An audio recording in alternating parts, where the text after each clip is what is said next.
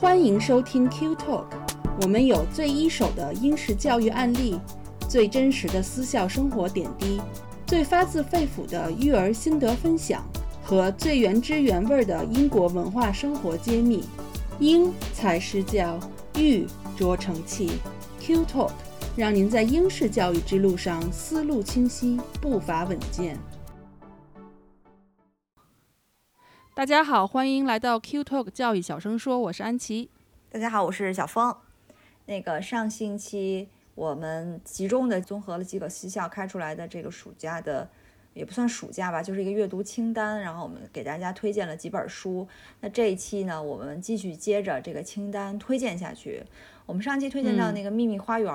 当时呃最后安琪结尾的时候也介绍了一下那个作者，就是 Francis Burney 这个这个这个人。这个女作家她一生的一个经历吧，所以我一直觉得，我觉得当作家这件事儿吧，你必须自己得有故事。就我之前也一直说这观点，就是你太顺利的人生，你是写不出来书的，除非你写那种畅销书，就是写你怎么含着金钥匙出生，否则你是写不出来什么 什么书的。就你没有生活，你没有体验过那些东西。你看看毛姆。一下就播到了，好，所以，但其实下一本书这个作家就有点跟我说的这个观点有点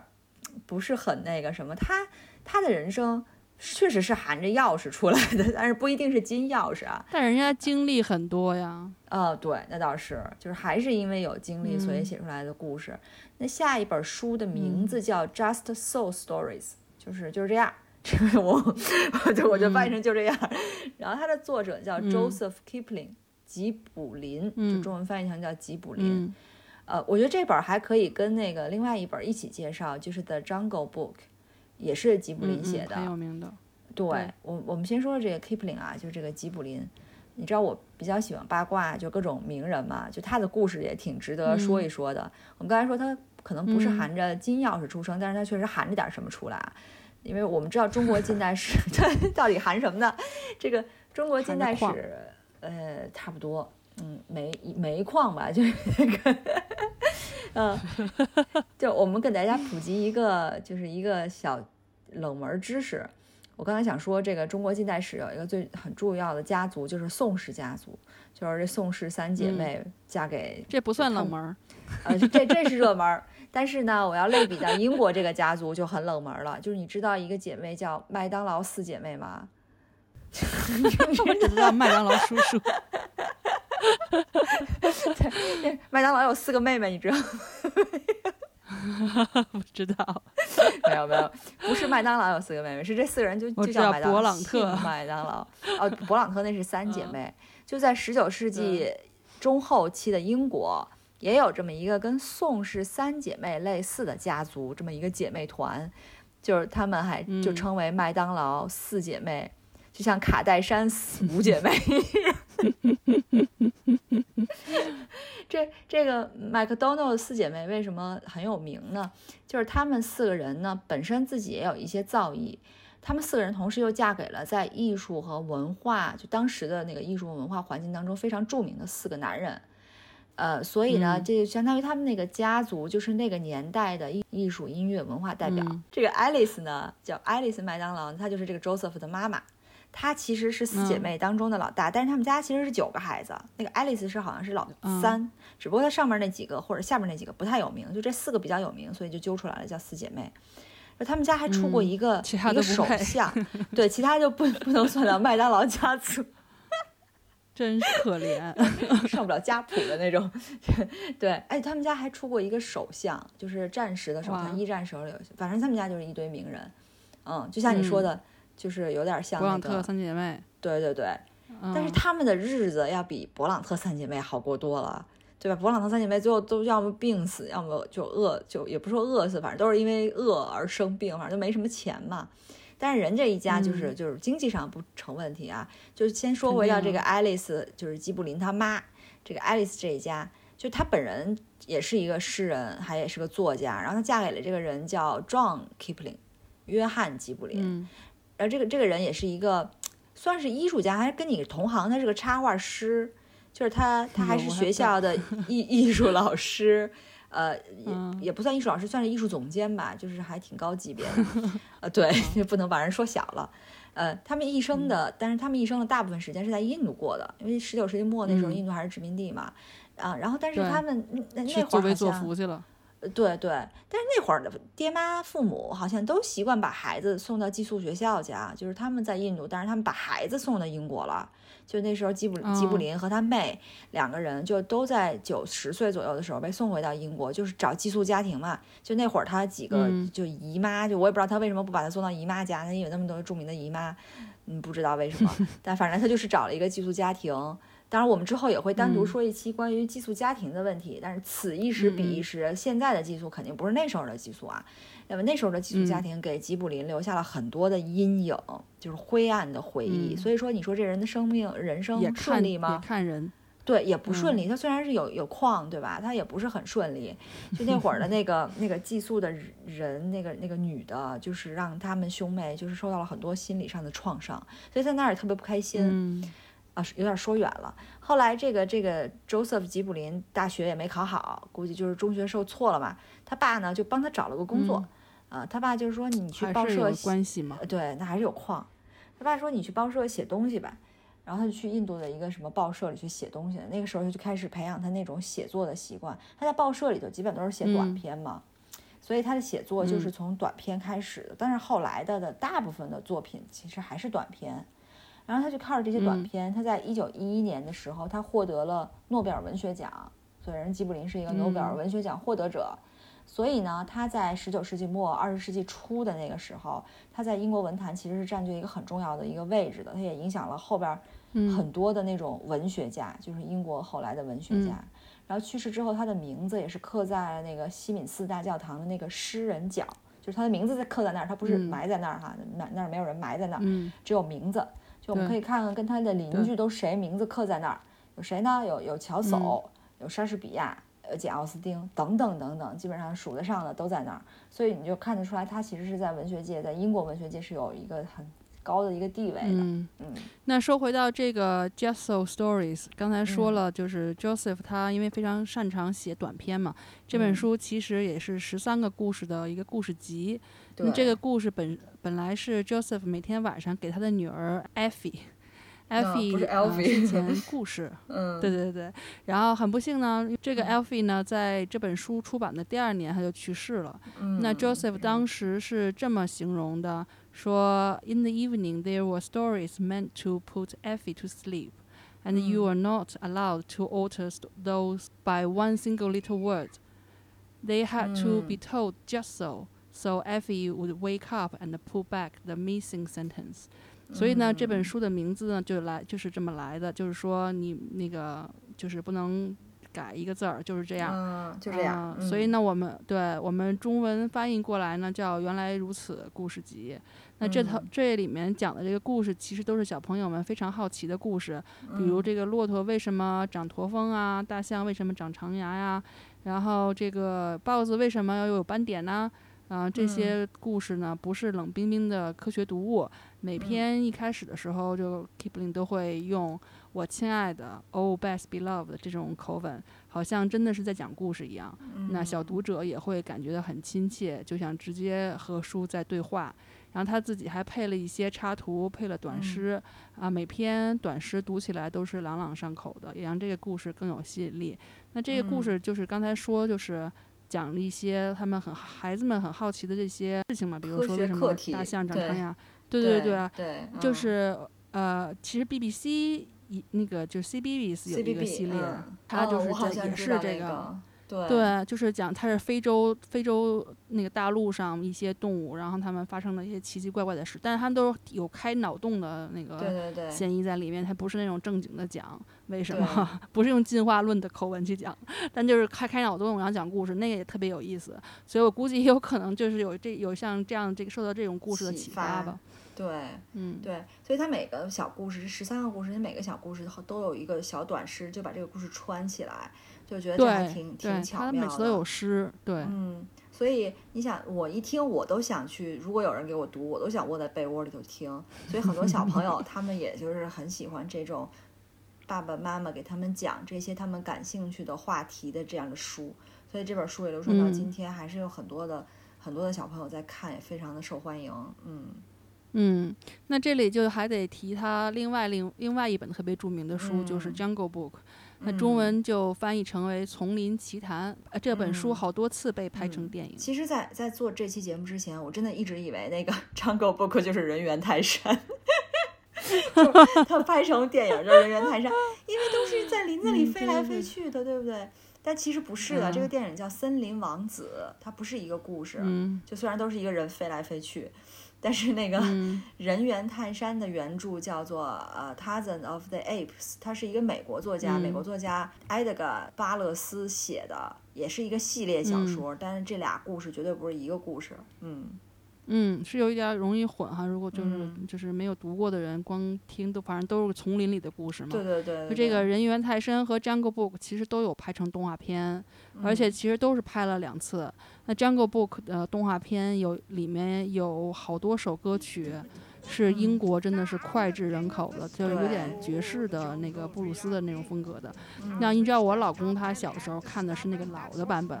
然后那些歌到现在都会唱，然后呢又跟自己的孩子一起看了新的版本，然后呢这个就他们因为当时做这个第二版电影的时候就怕。就是就这一代人长大了，就是因为他们这个歌曲太根深蒂固了，就怕改编或者新的歌曲会遭到反对，所以它里面的那些对它主要的歌曲其实保留了大部分原来的样子，只是有稍微有一些一点点编改，但主要主旋律什么都是一样的，就为了就是还要契合当时第一版的那个样子。那这个《丛林奇谭》这本书呢，也是一个系列故事的合集，就是它不是只有这个。森林王子这个就是电影这个版本的这个故事，那它其实我当时从图书馆里当时看到这本书，我我当时给他们借了，就是在就是黑灯的那个阶段给他们把这这一本都也是读完了，对对对。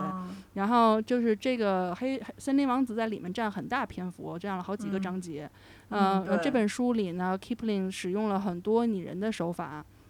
那其实就是借动物之口给人类一些这个训诫吧，因为这个训诫的这个作用，以及他对这个丛林生活的描写，其实是非常非常细致的。然后这本书当时还变成了这个幼童军，也就是童子军的这个儿童阶段的一个读物，就是大家参加幼童军时都鼓励读这本书。啊，这里面很多丛林的描写也都是 Kipling 在印度生活的一个真实的收获。然后他的爸爸还亲自给这本书画了一些插图，但我个人其实，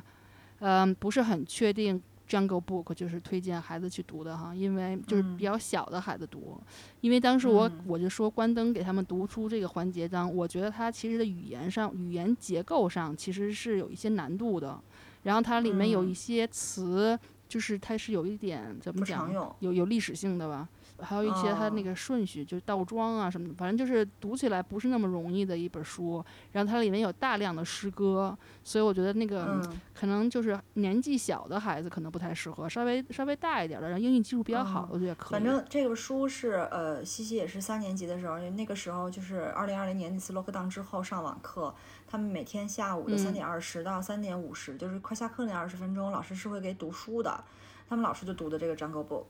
呃，然后那会儿他老师读的时候，他还把那本书看下来了。他总的就是孩子的角度对这本书，就是西西的话，他觉得就是可以吧，就是没有说什么特别的。可能每个孩子的兴趣不一样，可能有的比较喜欢这种丛林冒险或者怎样的，他可能会喜欢这种书。其实我也是，呃，对，可能吉卜林他就是得那个诺贝尔文学奖，当时那个呃叫什么，就是他的得奖的那个。批注就是为什么得奖的时候，这个也是说他是因为在他的作品中糅合了很多异域元素，其实就是他从印度生活得来的一些东西，所以这是他的作品不同于其他作品的一个东西。可能那个时候写诗插在也是一个潮流吧，大家都都都写诗。我觉得那个时候竞竞那个诺贝尔文学奖竞争它比较没有那么激烈，没那么激烈，对对对对，净说大实话，你否认了一个文豪。没有没有没有没有，这就因为有异域风情，所以你就把他给他评一个诺贝尔，这个理由有点牵强，但是人家确实是个好的作家。嗯，当然我们说了，好像说了这个 Kipling 说了很久哈。我们进到下一本书吧，我们进到下一本书叫叫皮皮 Long Stocking，也是大家可能都非常熟悉的一个名字，长袜子皮皮。嗯。但其实这不是一个英国作家的作品，这本书的作者是瑞典的一个女作家，叫叫阿斯特里德·林格伦，我们就叫她林格伦啊，Lingren。嗯，这个人是从一九四五年开始以这个皮皮写的，他也是进行了就跟彼得彼得对，就跟彼得潘一样，他不是一开始就写了一本书出来，他是一系列创作之后，最后就揉在一块儿出了这个长袜子皮皮，而且呢。这又是一个给姑娘讲故事、给女儿讲故事、捎带手写出一本书的故事，就跟那个吉卜林给艾菲写故事一样，也是这个林格伦的女儿，她叫卡琳生病了，那个时候她只有七岁嘛，她生病没事儿干，那时候四五年有没有 iPad 对不对？也没有电视，她没事干，他只能就是林格伦给他讲故事，分散一下他注意力嘛，所以林格伦就创造出了这个红头发、力大无比、喜欢开玩笑的这个这个皮皮的形象。啊，然后这个皮皮的名字呢，就是就是卡琳当时他女儿当时顺口就说出来叫皮皮吧，就觉得哎，他好像，然后就慢慢慢慢就是完善他的这个形象。他呢就这个皮皮只穿一只黑袜子，一个棕袜子，就两个袜子不一样，而且有一个特别长的名字叫什么皮皮路达。然后他妈妈是个什么？他爸爸是个国王，反正总之就是很奇怪的一个设定吧。啊，是后来林格伦在女儿十岁的时候呢，把皮皮这个故事写出来。作为就是给他的一个生日礼物，后来呢就修改了一下，参加了这个一个出版公司的这个儿童书籍比赛吧，就拿了一等奖。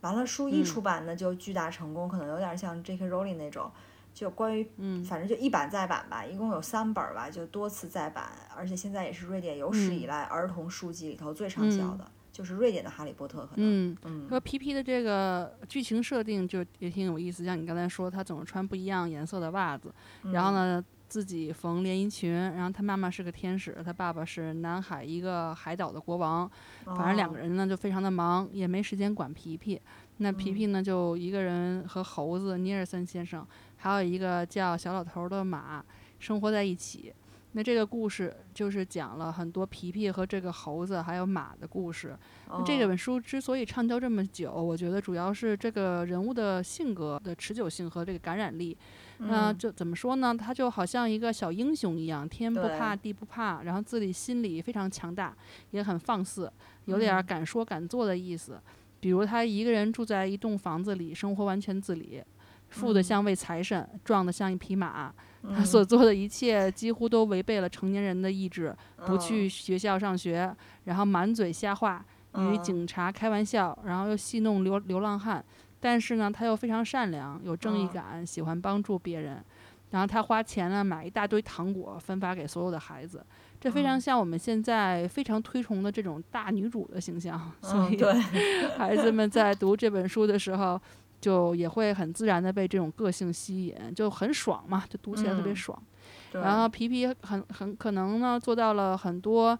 就是孩子们就在脑子里就想一想，但不敢做的一些事情，对，就所以就等于是有一个有一个地方可以出出气儿，对，出口，对对，嗯。然后有德国的心理学教授研究过，说皮皮这套书呢，对孩子的成长，尤其是女孩子成长，非常有这个积极的意义，因为他认为儿童心理健康的角度来看呢，这个长袜子皮皮，它所代表的亲情、友情、勇气，正是孩子们奠定。这个坚实心理基石所需要的东西，也是应该大人教给孩子们的东西。嗯，我我其实随便一查，就很多平台都有讲这个皮皮故事的，中文的、英文的，就反正挺多的啊。对，大家就可以去去找一下。当然，还是鼓励大家先读一读这个英文版的皮皮，也挺好玩的。嗯嗯，就我之前在一个群里面，然后有一些我他我估计他们可能是九零后吧，或者是。也有甚至是零零后跟我说，他们小时候最喜欢的形象是皮皮，然后我当时都惊呆了。这这个年年这个这不是一代人，嗯，就是那个时候咱们都是皮皮鲁和鲁西西，皮皮鲁和鲁西西，对对对，一说皮皮，说你少了一个字儿吧。对呀，那个那个时候还有，现在就是还有那个钉钉，就听听，就是我们小时候有钉钉吗？丁丁历险记吗？丁丁历险记。但是《丁丁历险记》是中国的，就是中国的丁聪写的吗？它是两本书，《丁丁历险记》和那个《听听》是两本书。其实《听听》也是一个就是也是有学校开到书单里进，只不过今天我们没有去去展开讲。我记得我小的时候上小学的时候，我的小学嗯的最好的那个朋友，好朋友，他家里就有一套丁丁，就是其实是我不知道他那个中文翻译的名字不一样，但它就是叫《丁丁历险记》，哦，那就就是对那就是一听听个对。那丁聪画的是嗯另一个，不是那个丁丁。对对对，但是一个都是叫《嗯丁丁历险嗯，记》我当时可羡慕了，嗯，嗯，对，也挺就是就嗯是这个皮皮这个名儿也挺，我觉得皮皮这个名儿就特别可爱，就是我要就小孩儿我特符合它的别喜欢叫设定啊。对对对，就又皮又那个什么，也不是怎么起的，对。对吧？就是跟中国跟英文、中文都很符符合，对对对。对对对，那我们说完皮皮，又要说一个另外一个小英雄吧，就也嗯。是一套新书，是嗯。二零零三年的时候才出版的，比《哈利波特》还要晚一些，但一出版呢就很受欢迎，现在已经排了好几部电影了。这套书哦呢就是《How to Train Your Dragon》，就中文翻译过来哦就《驯龙高手》系列啊，对对，好几好几好三部了吧？是不是？我印象没不止吧？啊，电影是可能三电三部，电影对书是十二本儿了。对电影可能是电影不是最后一部找了女朋友吗？嗯对 那只龙找了女朋友，嗯，但是这个电影和书差了很多。很多很多。对，这套书的嗯作者叫、呃 Cressida Cowell，我不知道发音对不对，还是他是英国的，也是一个儿童作家，他现在定居在伦敦。就她和嗯 J.K. Rowling 算是在现在目前来讲，就版税最高的两个女作家了，就都是儿童作家。但是他们俩的生活背景就是完全不同，我就特别喜欢八卦这些作家的这个背景。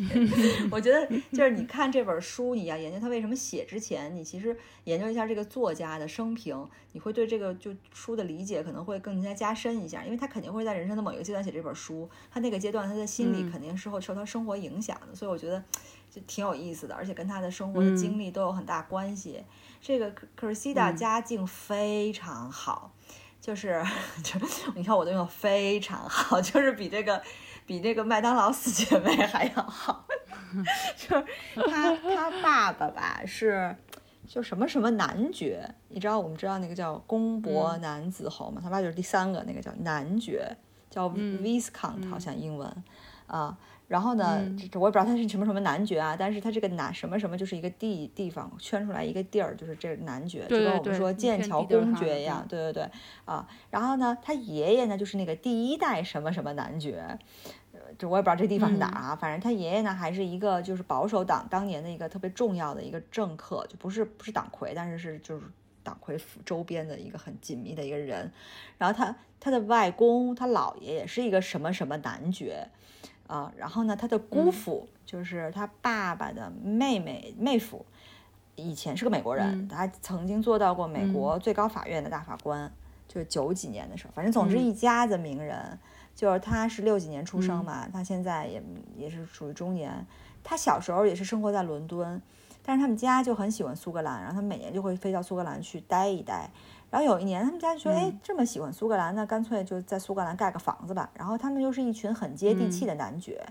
所以他们没有随便盖房子，他们就盖了一个很大的石头房子，就是 就是跟我们想象的男爵好不太一样，反正就相当于他们的旅行别墅。然后他还是在一个小岛上，就是要叫北岛还是什么岛，反正就跟他那个这个故事里的那个特别像，在那个小岛上盖了一个石头房子。然后每年他们都去去在那石头房里玩儿。每年在苏格兰的时候呢，这个呃 Corsida 呢，他就写写日记啊，画画画啊，钓钓鱼啊，然后就在海滩上瞎玩儿，就很像嗯当年 CBB 那个动真人动画，我不知道你看没看，就叫 Katie Murag。啊，就那个嗯苏格兰小姑娘 你不喜欢我那个西西当时还挺喜欢那嗯 Katie Murag 的，因为每期都摸鱼什么。。嗯，就那那你可能真人嗯动画小孩儿很多不不太接受的，就他们喜欢动画，他就觉得他们他们主要觉得很有点 boring，就那个故事情节。啊，对对对，什么养羊啊，这那的啊，什么 羊要生孩子了，怎么着？所以后来这些他的生活经历都反映到他的这个故事当中。我觉得对他这个故事影响最大，应该就是他在那个石头房子里头，就是那些时光。所以你看，童年瞎玩儿也不是什么坏事儿。你有时候觉得他在那瞎玩儿浪费时光，但那些东西都刻在脑子里了。如果真的是有一个什么嗯才华的孩子，就这些东西将来会给他很多灵感。嗯嗯，这个作家其实让我想起来写那个彼得兔的那个啊，作家加加插画嗯。家 b e a c 呃 Porter，对他就是很相像，他们家就住在那个呃自然历史博物馆哦，最富人区的那个，中心，然后刚开始那个时候刚刚就是正在发展当中，所以当时那嗯。个，嗯，自然历史博物馆还在盖还在盖，然后呢那时候嗯。V&A 也不叫 V&A，但是 V&A 已经在了，但他们家就哦。很有也是很有钱很有地位，然后那哦。个。呃，家里就是他爸妈就先不说了，他就是祖就 grandparents 那个祖祖父那一辈儿，都是什么曼城的开开棉棉花厂的，然啊后造船厂，你看那时候工业，对，然后，然后而且他们是给国会供那个国会专用的衣服的那个刺绣针织面料的。啊，你想，就是都是那样的那样的家庭，但是他就哦是心心念念，他就喜欢湖区和苏格兰。他们每他们家哦他们家一每年都出去玩儿几次，就是因为比如说春日大扫除，他们嗯就佣人在家里一打扫，他们就去玩儿去了，就把哦房子腾出来，然后一爽小清清。对啊，他就特别不理解为什么有人愿意住在伦敦，他就觉得湖区和苏格兰才是他最喜欢的地方，然后所以他后来嗯才又搬到那个，所以就是这个两个就是作家的这个经历很像，所以我就突然想到这一点。嗯嗯，不过坦白讲，我觉得在城市的生活其实还挺难让人去想出来什么故事的。就是人是，我现在越来越觉得人是应该从自然里头拿能量的。就大自然有山有水有有湖有河流，就是有嗯从这种地方可以拿能量。你在城市的生活好像是嗯更多的，你待久了是会消磨你能量的，就是它是就是出的嗯一个过程。所以我觉得为什么你看，就之前我们也说去湖区。呃就去年的时候，秦姐去湖区，不是回来还写了几首诗吗？就是那个地方，真的是有点什么东西啊！去的人都会特别激发他们的文学的那个、那个、那个才华。对，等于嗯就是五感都打开了嘛，你的那个。其实，其实你刚才说，就是说这些呃成功的作家也好，或者是说艺术家也好，都要有一些故事，都要有一嗯些坎坷的经历或什么。其实我觉得不一定坎坷，但是他一定是一个敏感的人，就是他，一定是对大自然或身边的事物非常非常敏感的，他要把这嗯些发生和观察的事情都记录下来。对对对，然后这回才会发展出来他他的其他的一个就是就是等于是滋养出他的一些天分的东西出来。那你看，像那个 Porter 女士也是，她特别喜欢大自然。那个展览当时就是讲她是怎么从大自然中汲取就是经验和灵感，然后画了一些动嗯物，对对，画动物，然后写她的故事，然后她就特别喜欢动物，所以他们家里养了嗯各种各样的宠物。她后来还嗯变成了一个就是自然科学家嘛，就是她她她用呃显微镜观察很多很多的细节，然后把它们都嗯画下来，还在那个就是专业的出版物上出版什么的，嗯它也属于科学家那个范围了。就是嗯就是确实大自然吧，就是可能是就是只要你够敏感，它会提供你各种各样的一些。一些小的细节给你去，等于是滋养你，所以我觉得是对有敏感这件事情，尤其是一定是对是艺术家和作家必须要具备的。对对，就是你想要的一切，嗯其实自然都会给你答案，但是你需要去捕捉。嗯，对，对，那我那我们说回来哈，那这本嗯书呢，就是在国内的号召力其实比《哈利波特》要小很多。嗯，它从零三年的时候出版，一直到二零一五年，每年一本儿，然后前后十二嗯本儿。那但是呢，最后这两本儿其实在国内都没有出版，但是动嗯画片的感染力其实要比，就是很明显的要比书要大很多。对。不过动画片儿和原著其实刚才提到了，就是改动变化是非常非常大的。所以如果你要是先看了动画片儿再去看书，一定要做好心理准备啊，因为他那个嗯会、会发现，嗯这个 对对，结尾可能也不一样，然后那个人嗯物也不对 不一样，对，所以如果是先看书再看动画片儿，可能就不会有这么大的落差了。嗯，那跟这个《哈利波特》类似，那，这本书呢也属于这种冒险成长小说的这种类型，它还嗯被这个欧美文学界誉为后《哈利波特》时代最伟大的儿童文学作品。那故嗯事的主人公呢，就是一个非常弱的一个维京部落的小男孩儿，叫 Hiccup，然后就是打嗝这个词哈，然后嗯就你可以体现出来他是多么没有没有地位的一个。嗯 对这个一开始没有地位的这么一个人设，对。然后呢，一开始呢，他们就一起选龙，然后因为他比较弱小，选了一个特别弱小的一个小龙叫乌鸦。嗯，然后呢，这个整个系列呢，其实都是一个人与龙共同成长的故事。然后在这个过程中，他们依靠自己的智慧、勇气，还有无私的友谊。呃，Hiccup 呢也发挥他自己的领导才华，然后嗯带领了自己的小伙伴儿驯服了一个一个恶龙，然后就最后成功嘛。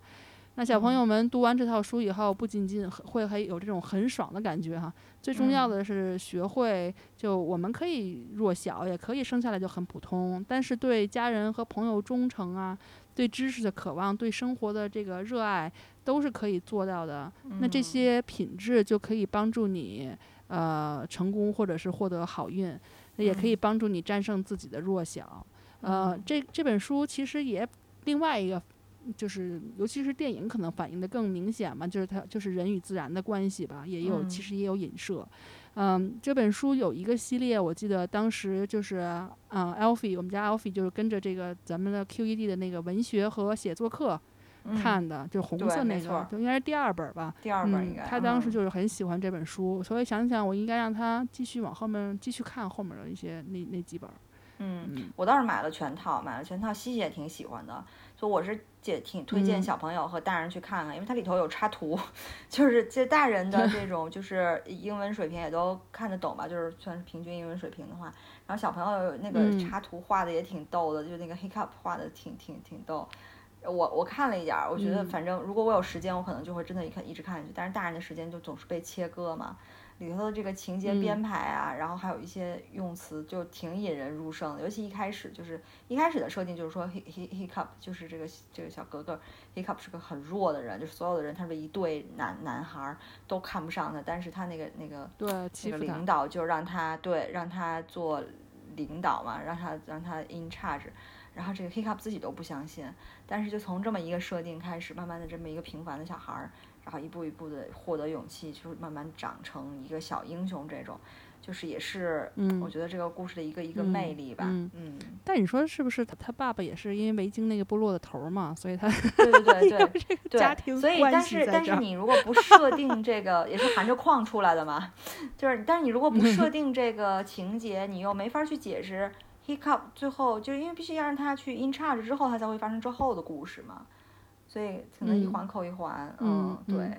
所以这种小说一方面就让孩子会插上这种想象的翅膀，另一方面呢又帮孩子们实现某种在他们心中有的未曾实现的愿望。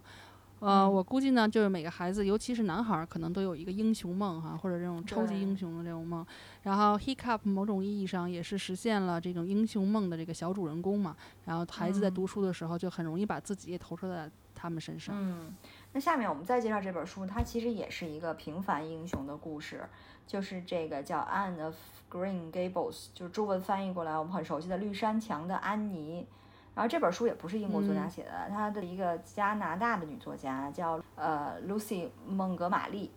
然后这个故事的背景呢，也是发生在一个岛上，只不过是一个加拿大的叫爱德华王子岛。那这个岛是加拿大面积最小、人最少、人口密度最小的这么一个地方。但却是加拿大最美的地方之一，然后也是蒙哥马利从小长大的地方。就他很小的时候，好像他父母就离婚了，他爸爸就尝试把他带到大城市去生活了一段时间，但是他发现他不喜欢，他就回到那个岛上，就跟他的那个外公外婆就又继续一一块生活，生活到很久，然后他一直就照顾他外公外婆，所以在这个岛上长大的经历也培育了他，就像我们刚才说大自然给他的给予的这种东西。也培育了露西对这种大自然的一种终身的热爱，所以这一点呢，他的作品里也得到了很强的那种很诗意的那种展现。而且他是就是从小就喜欢文学，他九岁就开始写诗，然后他十五岁写的作文就就已经拿到全国第就三等奖了，然后还发表了就是自己的第一首诗，嗯，就是那看来也是一个天生的这种作家呀，就是这个故事。完成创作的时间是一九零四年，跟刚才那几本差不多的时一个时代，然后是一九零八年才正式出版的，因为中途一直都被退货。嗯，但是也挺坎坷的出版过程。嗯，但好在就是后来还是有人慧眼识珠了，然后最后出版了。但一出版呢，就变成畅销书。一第一年呢，重印了六次。第二年呢，在英国又重印了十五次，还有好多人，尤其是女孩，在看完之后给那个蒙哥马利写信，就是表达自己的这种激动的心情。然后这其中最著名的就是马克吐温。刚才说哪本书？好像马克吐温也盛赞过彼得潘哈，就是好像马克吐温最近最后几年没干什么事儿，就天天去盛赞别人的书，就是这俩人也有读别人的书哈。对对对，嗯。他跟很多人都有交集。对，马克吐温一九一零年心脏病去世的嘛，但他最后嗯二十年都挺不顺的，他自己嗯就目睹了最亲近的三个女人的离世，自己也得了这种嗯严重的抑郁症。那这个故事就八卦起来就长了。总之呢，这个马马克吐温看了这本书以后，就给马蒙哥马利写信说，安妮照亮了他的生活。平民英雄的故事都能照亮我们这个大文豪的生活。那他这个 故事的这个女主人公安妮呢，非常的平凡，非常的普通，呃就是一个孤儿，但是她的生性是很倔强的，也很勤恳，啊，非常的活泼乐观，又酷爱想象。她待人也十分的真诚，有非常强烈的好奇心。她被这个爱德华岛上一对儿未婚未娶的兄妹收养以后，也会这个频繁的闯出一些无伤大雅的祸吧。嗯就让人就是责难又有点忍忍俊不禁的感觉。他的这个激情洋溢啊，活力四射、虐待反叛的这个个性，也感染了他身边的每一个人。嗯后来他考上了大学，但是马修就是他的这个养父突然去世了，然后这时候这个绿山墙农庄就面临困境的时候，他就毅然放弃去远处女王学院上大学的机会，然后在附近当了教师，然后以嗯便这个照顾年迈体弱的养母。嗯，他这也是有电影的，好像也拍了好几，嗯不止一版吧，也是两版还是几版的。嗯，这个嗯就说回说回就是插一下这个孟格玛丽，其实孟格玛丽。他也是一个，就不是专职作家，他不是说他也不是家境特别好的那种，就可以就是靠写作养活自己。他也是，就是写作是他的一个爱好，或者说他的一个消遣吧，不是不叫消遣，就是他一个嗯，补怎么讲补贴家用的一个方式。他经常就是在干着活的时候，我看到有有书上写，他说他就在那个围裙里揣一本儿，他就想起来了，他就把那本儿拿出来，然后赶紧写写写两个，把这个情节记下来。所以他就是有的时候他就给自己一个引子，就这个也就跟你说个画画的那个是一一个道理，就是你我们说一个主题，他那天的主题就是说，如果我在一一对儿一对儿就是这种兄妹，然后要去收养一个孩子，他们想要收养的是一个男孩，而送来的是个女孩，那我该怎么办？他就给了自己这么一个题目，然后就写出来这么一个故事。所以说还是还是挺有才华，又勤奋又有才华的这么一个人。但是据说，嗯，好像最后的晚年也不是说特别的特别的好，因为她晚年的时候要照顾她一个就生病的，好像第二任丈夫吧，反正生病生挺严重。呃，有有人说她最后是抑郁症自杀死的，但是也有就是史史书上的这个正史记载，她就是得病死的，因为心脏病去，但是野史就说她是这个因为抑郁什么的。总之，反正也是一个有故事的女嗯作家吧，嗯但是呢，嗯这个安妮嗯说回来却是一个非常正能量的故事啊，但是这个安妮也感觉有点大女主的意思。那最后我们还要再嗯说一本正能量的书，名字叫《The Railway Children》，就是铁路边的孩子们。那这个这本嗯书的作者叫 Edith，、对 Nesbit，然后她也是英国一个就很有名的女性作家，也算是半个政治家吧。但她的故事呢就太长了，所以我们就不在这里赘述了，因为时间原因啊。但是她呢，就是他最大的特点呢，就是他搬过很多很多很多次家，就多到我们都数不过来那种。所以他有 很啊多搬家的对癖好。对对对，他不是就是因为各种原因吧，所以他有很多这种就是刚刚搬到一个新地方，然后要新身心都去 settle，然后这个过程当中有很多的这个纠结的这种这种状态，所以他这个小说这这部小嗯说的基调一开始其实是从动荡开始的，就第一章就是一个动荡。那这部小说讲的就是一个家庭的动荡，呃，嗯不是社会大环境，而是家庭小环境的动荡。那那这家呢，本来是一个很幸福的家庭，爸爸是公务员，妈妈经常陪着他们讲故事、看书、写诗。但是有一天，爸爸突然不见了，那妈妈就只告诉他们，爸爸有事出去了，要有一段时间才回来。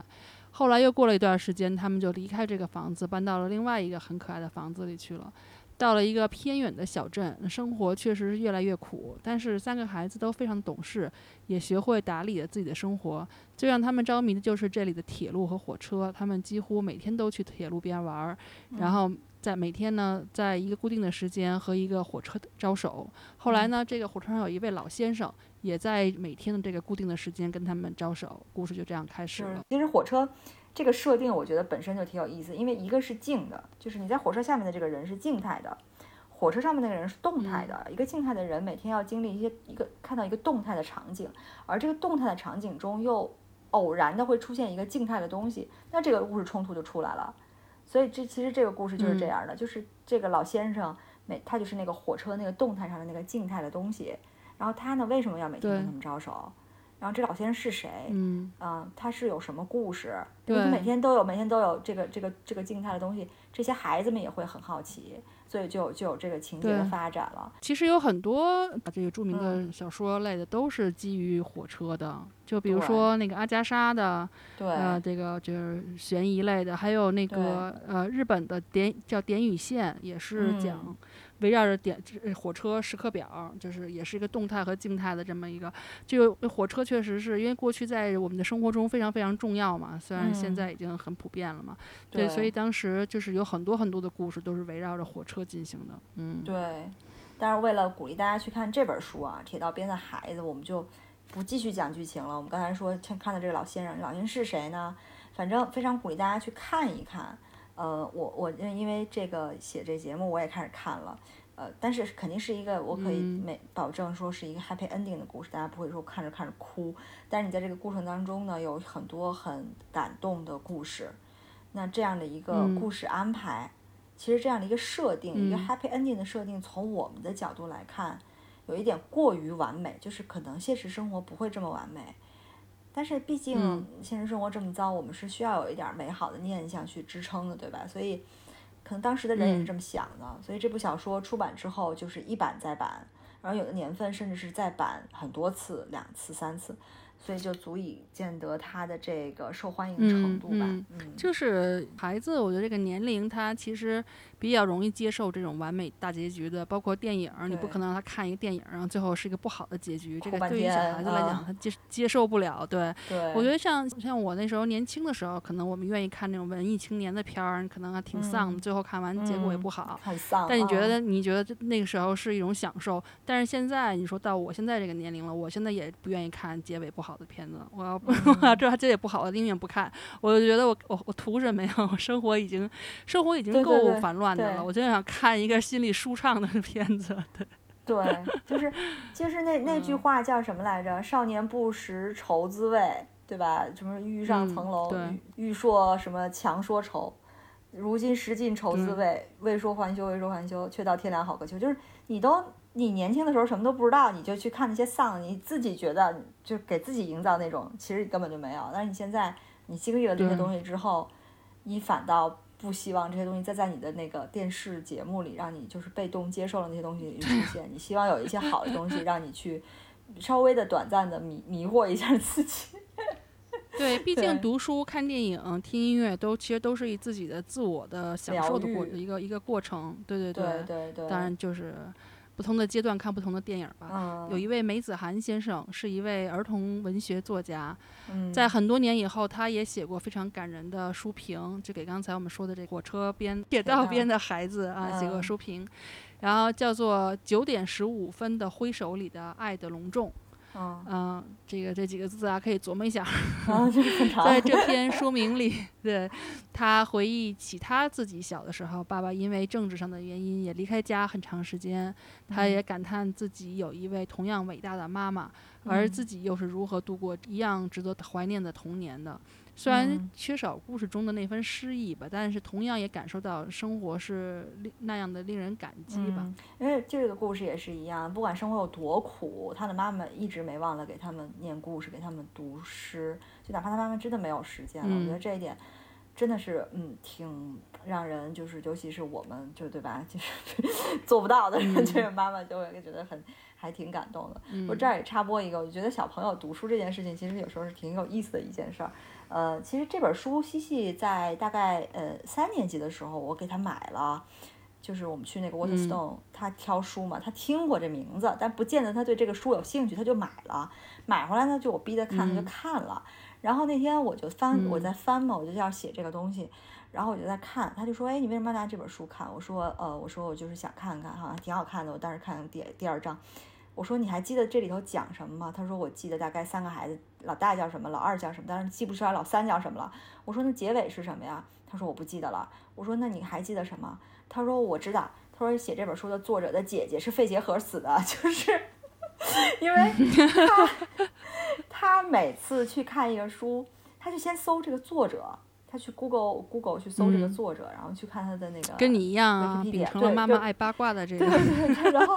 他的点就记就只记住这个，他姐姐是肺结核死的了，然后他这个故事情节就，嗯所以我觉得有的时候小孩儿还真是挺挺挺有意思的。但是话说回来，我们还说回到嗯这本书啊，就是呃，刚才你说这个梅子涵先生，他是一个中国的儿童呃书评人也好，是个作家也好，呃，就是他好的文学作品带给人的感动是不受那种语言限制，不是说你英文、中文这种，而且也是不分国界的，对吧？一个英国的作品嗯受到一个中国的儿童作家的这么高的一个评价，我觉得这就是书的力量。嗯所以我们今天介绍了这么多，在 KS Two 阶段，也就是大概三到六年级，英国私校那开出来的书单，也是希望大家能够有机会去，就是说，可能有的人他真的不明白我应该读哪些书，他们有机会去针对性的读这些书，然后去吸收一些正向的能量。但是之后呢，我们还是会继续嗯介绍 KS Three 和 KS Four，呃，就是初中和高中嗯阶段的一些书。希望大家呢也持续关注，因为那个阶段的书可能就更加的成人化一些，就是可能故事的设定很适合妈妈、爸爸跟孩子一起看。对，就是有点儿就是复杂了，可能我们需要花很多的脑力去来给大家 推荐和解释。当然，如果大家有什么嗯感兴趣的书，也非常欢迎大家在评论区留言给我们，我们也非常愿意跟大家一起在节目里讨论。嗯，那好，我们今天的节目就先到这儿了。那我也要给 Alfie 去借书好了。习惯，嗯，谢谢大家收听，我们下次再见。好，我们下次再见。拜拜。Bye bye. Necessities of life. Now, when you pick a or a prickly pear, and you prick a raw paw, well, next time beware. Don't pick the prickly pear by the paw. When you pick a pear, try to use the claw. But you don't need to use the claw when you pick a pear of the big paw paw. Have I given you a clue? The bare necessities of life will come to you. They'll come to you. Q Talk 是由英国 QED 教育集团主办的，讨论英国教育与文化生活的一档播客节目。希望我们的节目对你会有一些些帮助。更多英式教育访谈、讲座、干货，请在微信公众号平台、微信视频号、小红书、哔哩哔哩和 YouTube 上搜索 QED 教育。麻烦您点击订阅、分享我们的频道或者给我们留言。您的举手之劳就是对我们的最大鼓励。祝愿每个学子都可以在国际舞台上发挥出自己的最大潜能。